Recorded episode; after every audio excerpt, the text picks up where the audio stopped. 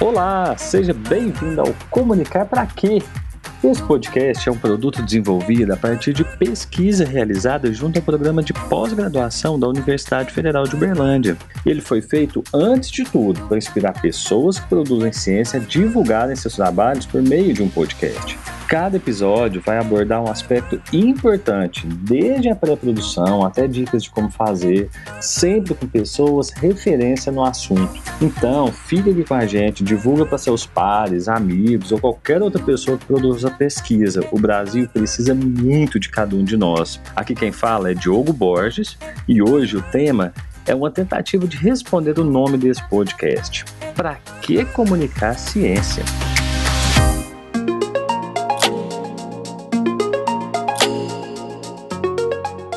Aqui comigo estão dois convidados que entendem muito do assunto e há anos vêm pesquisando sobre. Começo com ela, Daniela Malagoli, bacharel em comunicação social com habilitação em jornalismo pela Universidade Federal de Uberlândia e mestre em comunicação pela mesma instituição. Na linha de pesquisa em tecnologias e interface da comunicação, desenvolveu estudos sobre a comunicação pública da ciência. Seja bem-vinda, Dani, é um prazer te ter aqui, viu? Obrigada, Diogo. É um prazer novamente estar aqui com você. Tá bom. E também fazendo parte dessa mesa, professor Juliano Maurício de Carvalho, livre docente em políticas de comunicação, mídias e indústrias criativas, pós-doutorado pela Universidade de Sevilha e Universidade Carlos III de Madrid doutor em Comunicação Social pela Universidade Metodista de São Paulo, mestre em Ciência Política da Universidade Estadual de Campinas e bacharel em Jornalismo pela Pontifícia Universidade Católica de Campinas. Juliana, é uma honra ter você aqui com a gente, ter disponibilizado um tempo para bater esse papo aqui. Seja bem-vindo, tá? Diogo, muito obrigado pelo convite. Dani, é um prazer estar contigo aqui. Tá bom, pessoal, vamos começar pelo começo. E o que se pretende com esse podcast aqui? Para que comunicar ciência? Para que romper as barreiras da universidade? Para que tirar o trabalho da gaveta? Para que falar com a sociedade? É, me conta um pouquinho o que, que vocês pensam sobre isso. É, eu acho que existem muitos caminhos, é, Diogo. É, eu comecei a trabalhar com popularização da ciência é, há uns 20 anos na PUC de Campinas. Temos um projeto chamado Minuto da Ciência e depois, mais tarde, na Unesp, o Toque da Ciência, que foi um projeto que venceu dois editais do Ministério da Ciência e da Tecnologia de popularização da ciência.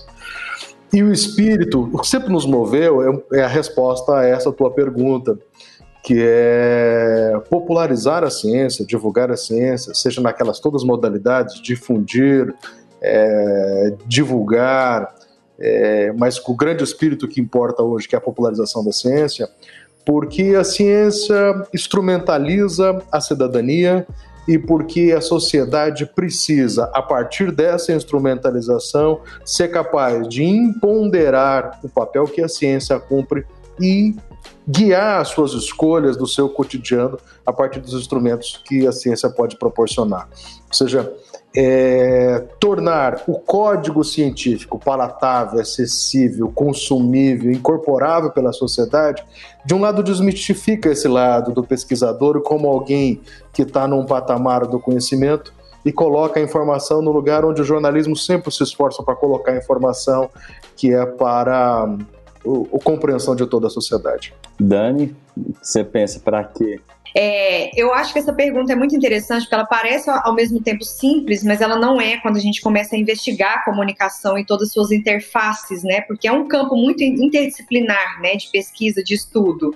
Então, quanto mais eu estudo, seja no mestrado ou por conta própria mesmo, para fazer meus podcasts sobre comunicação, mais eu vejo o quão profundo é a comunicação, porque ela estabelece, ela, ela valida a própria dinâmica social né? A gente se constrói pela comunicação. A comunicação ajuda a construir uma nova consciência para a sociedade, sabe? Então, assim, é muito, ao mesmo tempo que é muito simples, é muito complexo. Então, assim, eu vejo do ponto de vista de da gente se estabelecer com o outro, né? Não só divulgar trabalhos da universidade, mas ajudar na construção de uma sociedade mais democrática, que tome melhores decisões, apesar da gente saber que a ciência tem seus problemas, tem suas limitações, né? Mas ainda existe uma metodologia que garante a ela maior confiabilidade, mas do ponto de vista da gente tomar melhores decisões, decisões menos enviesadas, eu acho que a ciência, a comunicação da ciência entra como indispensável. A gente estudar o próprio cérebro, os próprios vieses, a própria neurociência, para a gente poder conseguir não só ter acesso à informação, né, mas se portar na sociedade de maneira menos passiva, um pouco mais ativa. Eu acho que nesse sentido a comunicação ela é crucial. Juliano, você que tem tanto tempo pesquisando a, a comunicação pública da ciência no Brasil, é, como que você enxerga, qual é o retrato da comunicação da ciência no Brasil hoje? É, onde nós estamos?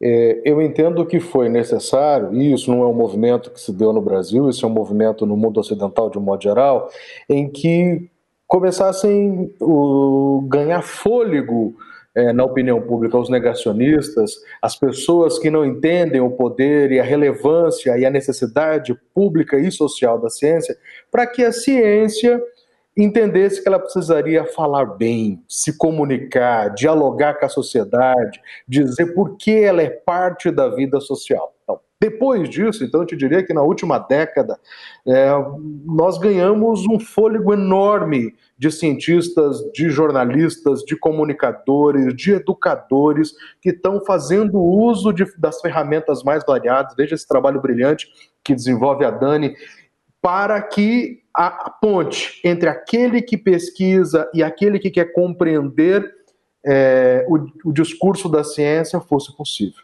essa ponte está estabelecida. Então, acho que nesse sentido nós avançamos muito nessa última década. Essa popularização ganhou fôlego. E eu também tenho que reconhecer que no, no, no, caso brasileiro, é, vários editais ali, a partir de 2005, do Ministério da Ciência e Tecnologia até 2014, 2015, que também estimularam muitos cientistas a desenvolverem ferramentas, estratégias no ambiente virtual ou nas mídias tradicionais, para popularizar, ou seja, para divulgar a ciência das maneiras mais variadas, que não fossem aquelas tradicionais que historicamente a sociedade conhece, como os museus e os espaços formais de preservação e de disseminação do conhecimento científico. Então, eu acho que hoje a gente tem experiências é, maravilhosas, né?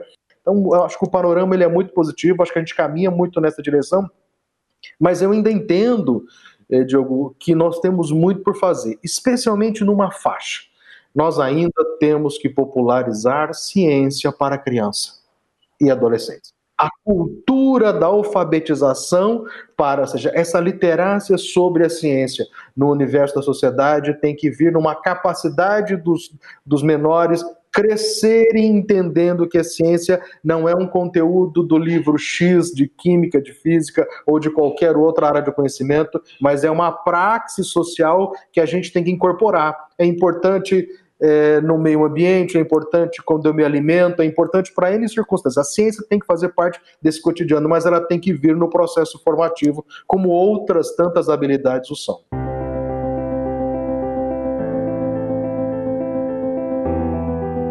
Dani, quando o Juliano fala sobre esses passos que a ciência vem dada aqui no Brasil, e, e eu gosto da visão dele, bastante otimista, né? É, é, e eu acho bastante esclarecedora, pelo menos, do, do que vem sendo feito, mas a gente ainda sofre com a tia do WhatsApp e as fake news e tudo que vem aí. E aí, Dani, eu sei que você não tem a fórmula mágica, mas tem como a gente fazer a plataforma Lattes ser mais influente do que a tia que manda figurinha no WhatsApp? Como a gente faz para ciência ser tão interessante como a fake news, a cura milagrosa do Covid e a Terra plana? Olha, essa pergunta sua é muito interessante porque eu estou me debruçando sobre esse tema já há algum tempo nessa quarentena e ficou mais escancarado, né, as fake news. Eu até comecei a fazer um curso é, online sobre fake news e aí eu pude perceber é, o quão complexo é essa realidade e o, o, quanto isso se tornou realmente uma indústria, né? Eu acho assim, muita gente compartilha por ingenuidade, por desconhecimento, mas tem outros fatores envolvidos aí que ganharam mais destaque nessa pandemia, né? Nessa situação. E aí, paralelo a isso, o que eu tenho feito bastante é estudar a comunicação do ponto de vista do cérebro. E eu fiz um curso de neurociência muito interessante que mostra como é, o nosso cérebro busca neurocientificamente falando, né, assim, do ponto de vista bem resumido, economia de energia, né, evitar pensar pensar demanda muita energia, a gente busca um certo conforto cognitivo. Então isso se estabelece na nossa comunicação nas mídias sociais e compartilhar coisas às vezes é, né, que trazem um certo conforto para nós. E aí o que os, os neurocientistas chamam de vieses, né, que eu não vou poder me aprofundar porque eu não sou neurocientista. Mas eu gravei um podcast muito interessante com uma neurocientista da Unifesp que explicou isso para nós. Que legal. Já, já deixa aí para a gente e a gente coloca também na descrição. Muito bom. O podcast chama Três, Três Fatores que Influenciam Nossas Decisões, lá no podcast do Meu Cérebro no Spotify. E aí ela fala, por exemplo, do viés do status quo, que se manifestou muito nesse contexto de pandemia, né?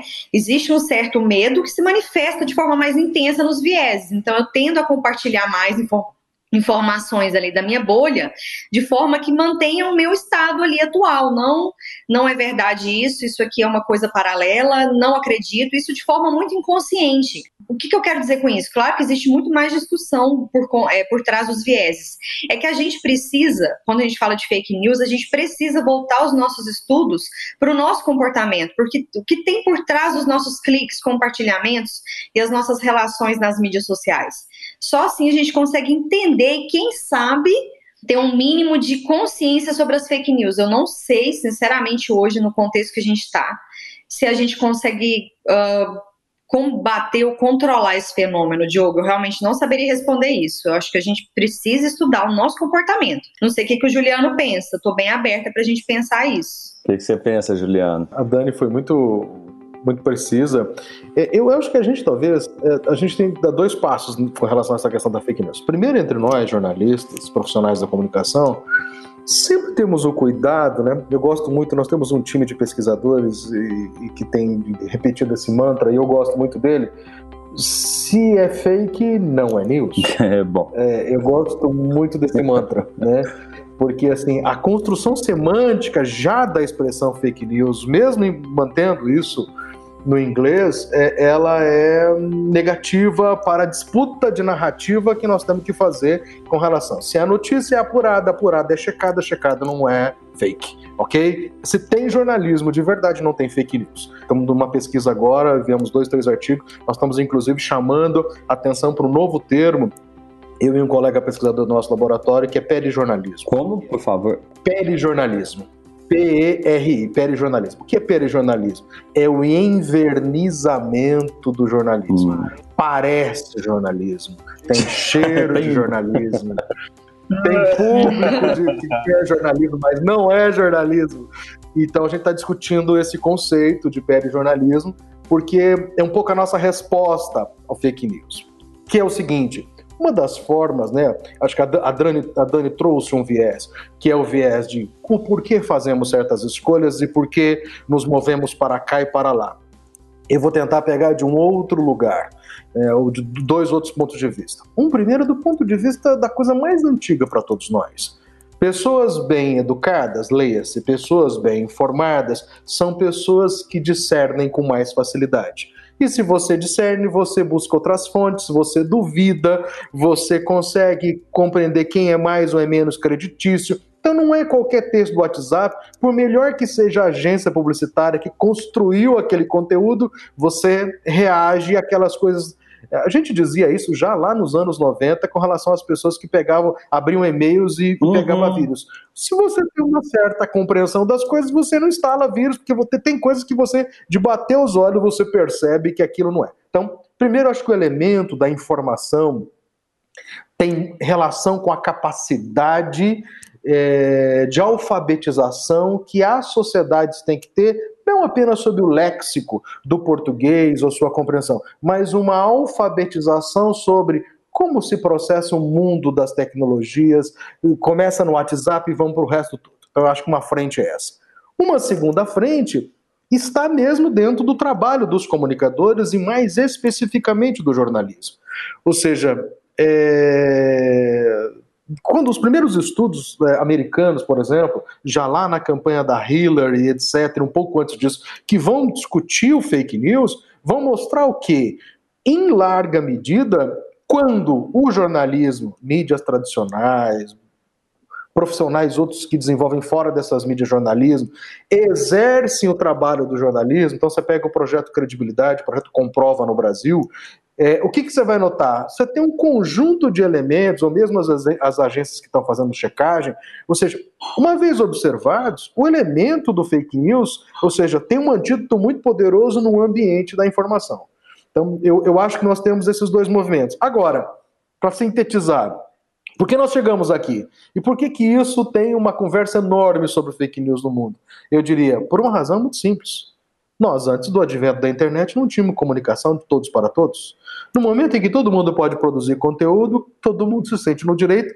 Eu não vou nem dizer de produzir a sua própria verdade, mas de construir a sua narrativa. E aí, gente, desde que mundo é mundo, todo mundo acredita em coisas muito distintas, tem maneira de interpretar a sua existência e o que está no seu entorno das maneiras mais variadas. O fake news é só um primeiro passo da humanidade quando ela vai e, e, se apresenta. Eu acho que as coisas políticas que estão acontecendo no mundo é um outro viés disso e assim por diante.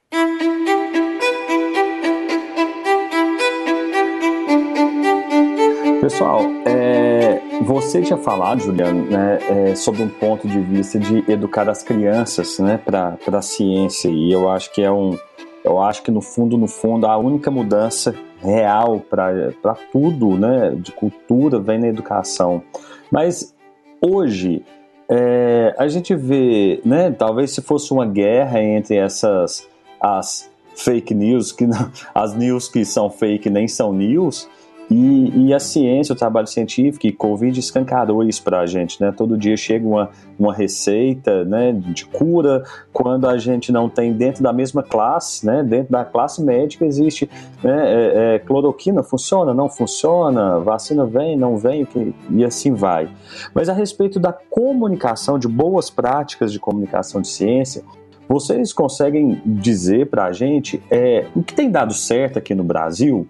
É, quero lembrar que a gente está falando com pesquisadores, com cientistas que estão dispostos a, a criar um canal de comunicação para mostrar seu trabalho. É, e eu queria que a gente talvez tentasse inspirar essas pessoas sobre o que tem, o que tem sido feito no Brasil, o que tem dado certo.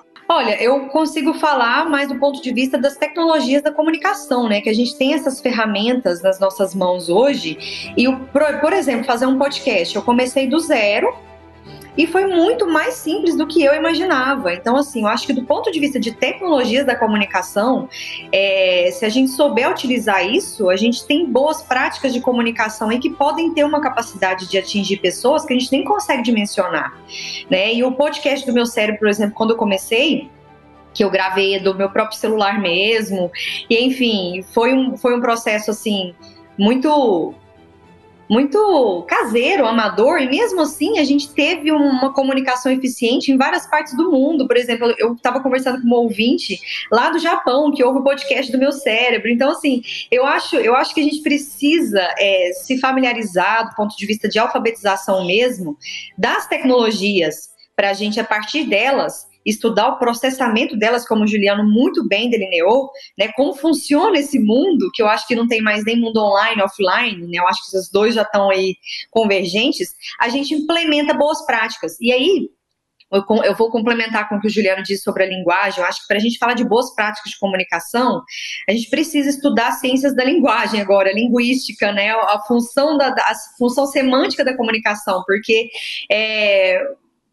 o que a gente vê, por exemplo, de fake news é muito, são muitas essas palavras é, generalistas, né? Cura, faça isso e nunca mais tem aquilo. Então, assim, eu acho que esse estudo do processamento das tecnologias, somado ao estudo das ciências que ainda não recebiam um olhar tão, às vezes, valorizado como as ciências humanas, as ciências sociais, as ciências linguísticas, juntando esses dois aspectos, a gente consegue ter boas práticas trabalhar em boas práticas de comunicação, Diogo. Então, eu vou falar com, com casos de instrumentos, podcast, vídeo, blog é, e outros demais canais que a gente tem hoje. Tá bom. É, o que o pesquisador, ao pensar em comunicar o seu trabalho, ele não pode deixar de lado? O, qual é o recado que a gente precisa deixar claro para ele que, olha, quero comunicar meu trabalho, quero, quero falar sobre ciência, o que eu não posso deixar de lado? Eu acho que a primeira coisa é a simplicidade. é, na forma de transmitir a informação. Né? Até ia complementar o raciocínio da Dani na, na pergunta anterior. Fica à vontade. Que eu ia começar dizendo o seguinte: se eu tivesse que dizer uma boa prática, eu diria: olhe para o que o TikTok está fazendo. Legal. É verdade. Porque é o seguinte: qual é o mantra do mundo da eficiência comunicativa? Eu tenho uma geração que se comunica por vídeo, por vídeos rápidos, por uma informação que possa ser interativa e que tenha a cultura do Netflix. Eu quero consumir informação sob demanda, quando eu quiser e aonde eu quiser e da forma que eu quiser. Né? Ou seja, quando o Google, há cinco anos, soltou o relatório e disse o último mercado virgem do mundo são os podcasts, que todo mundo entrou na onda e hoje nós estamos todo mundo. Ou seja, nós já sabíamos que a capacidade de produzir conteúdo audiofônico é, nos permitia desenvolver outras atividades. Isso já há muito tempo. Então, eu começaria dizendo que o segredo está em você pegar o que essas plataformas, essa audiência, ou seja, o que, tem no conteúdo do Felipe Neto? Entende? Então, assim, compreender isso nos ajuda enormemente, primeiro, a dialogar para essa nova geração que está completamente alfabetizada a essas plataformas e a essa linguagem. Esses processos já estão razoavelmente estabelecidos. Agora, quando o pesquisador vai fazer, o que, que ele não pode esquecer? Bom, olhar para essas boas práticas e entender. Comunicar não é escrever um artigo ou falar de maneira hermética, com um conjunto de verbos e de expressões que você carece de um dicionário específico da área científica para falar com aquela comunidade. Por quê? Porque, obviamente, não é que nós somos só um país de tradição oral, mas é porque as pessoas se entendem bem quando você fala da maneira em que todo mundo compreende o que você está dizendo. Então é daí que eu chamo a atenção para a simplicidade. Mas eu deixaria um segundo, até para Dani sentir a vontade aí para complementar, que é não é verdade que qualquer conteúdo, por melhor que seja, o seu instrumental seja acessível e seja consumido. O que é que tem no meio?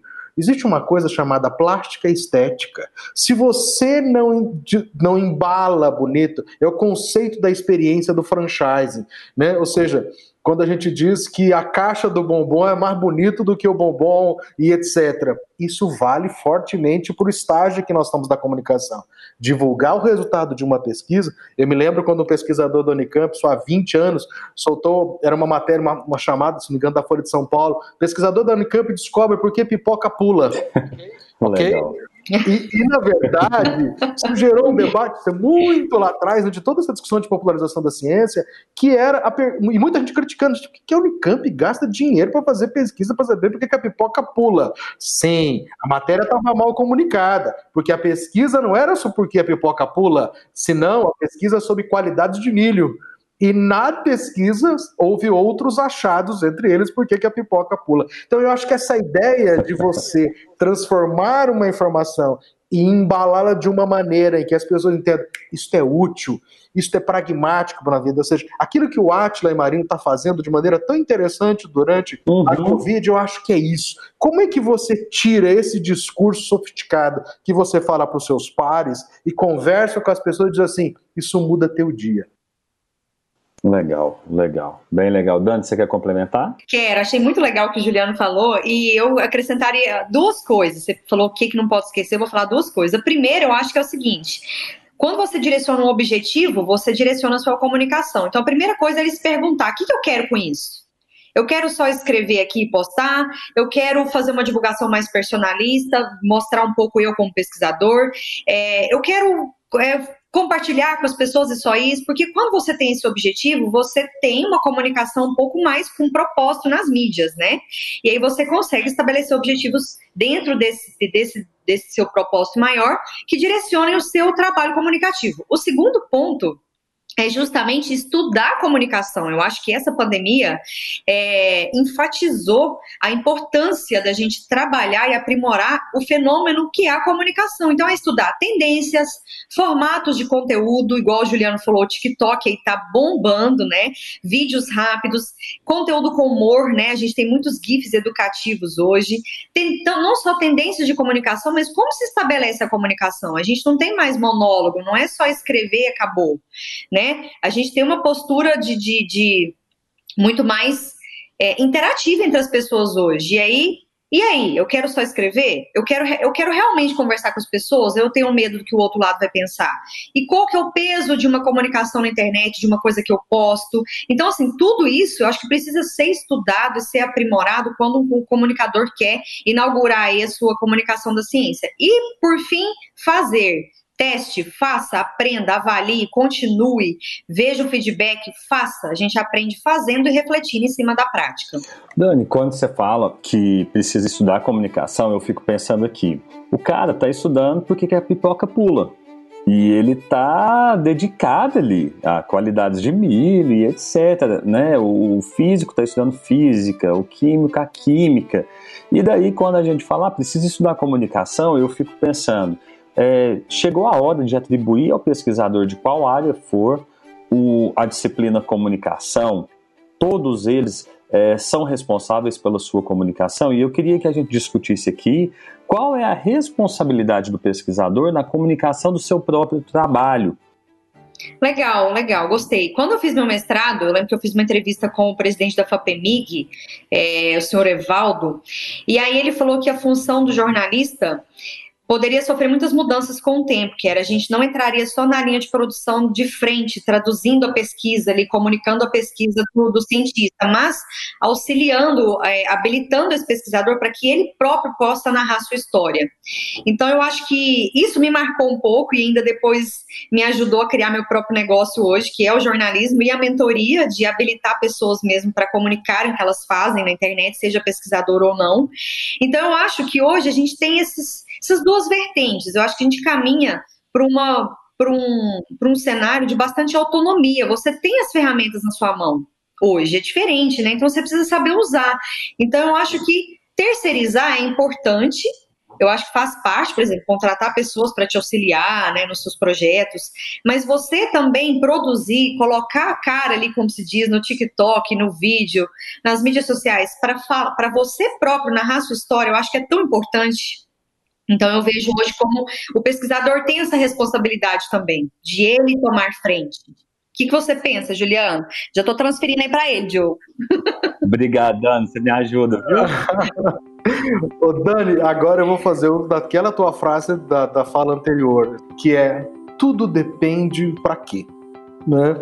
Porque assim, se for para a sociedade de maneira ampla, aí nós precisamos de jornalismo científico. Nós precisamos de profissionais que tenham a capacidade de observar aquilo, decodificar e utilizar o critério de noticiabilidade para produzir o conteúdo. Eu acho que aí é uma, é uma. Se a tarefa é difundir, né, por isso eu gosto de todas aquelas terminologias da popularização da ciência, difundir, divulgar, jornalismo científico, cada uma vai cumprir um papel. Por que, que eu estou dizendo isso? Que assim, nós temos um problema acontecendo, mas é um problema bom, não é ruim nesse caso. Que assim, muitos cientistas vão lá e criam seus canais e vão fazer suas comunicações. E aí nós temos desníveis muito interessantes. Por quê? Entendamos, a comunicação ela é transdisciplinar, mais do que multi, mais do que inter, porque obviamente ela está em toda a praxis humana. Só que Aí, aí eu agrego duas palavrinhas. A eficiência e a eficácia da comunicação depende de procedimentos. Por exemplo, qual é a plataforma que nós estamos utilizando para fazer esse podcast? Qual é o roteiro que o Diogo tem para conduzir essa entrevista? Como esse podcast será editado? Qual será a trilha colocada nesse podcast? Estou chamando a atenção para isso para dizer qual é a linguagem empregada, qual é a forma, tempo de duração. Há um conjunto de requisitos formais e estéticos, plásticos, ou quem prefere uma palavrinha mais simples, técnicos, que envolve a formação comunicativa que talvez nem todo pesquisador tenha e nem queira ter. E daí nós temos que entender o seguinte: é isso que o, Mar, que o Jesus Martim Barbeiro tão bem chama de mediação, nós precisamos entender que é, a mediação que os profissionais da comunicação desenvolvem, que os especialistas desenvolvem é importante dependendo do objetivo que aquele pesquisador e que aquela ciência tenha. Que eu falaria para o pesquisador assim, que não pode faltar, sinceramente, eu não quero ser clichê, mas já, já sendo que eu acho que é muito importante, eu acho que assim, espírito de eterno aprendiz, porque você vai aprender muito, você vai errar e aprender muito. Então, assim, não pense que vai sair perfeito o primeiro episódio, que tem que ser aquela coisa é, totalmente, né, perfeitinha, que eu acho que muita, muita gente tem essa cobrança, e eu, quando eu entrevistava pesquisadores, eu percebia muito isso, essa cobrança.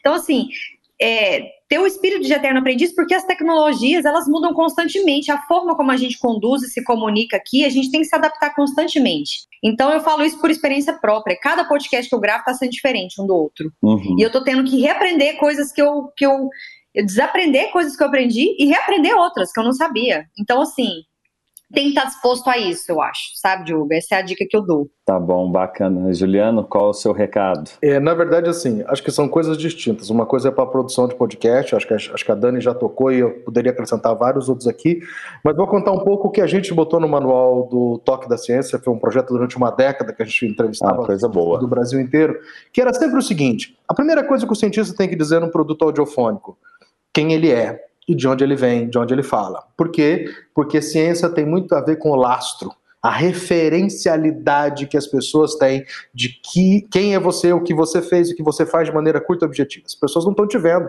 e elas precisam construir semanticamente a ideia. Segunda questão: por que você quis fazer a pesquisa? Mais do que é pesquisa.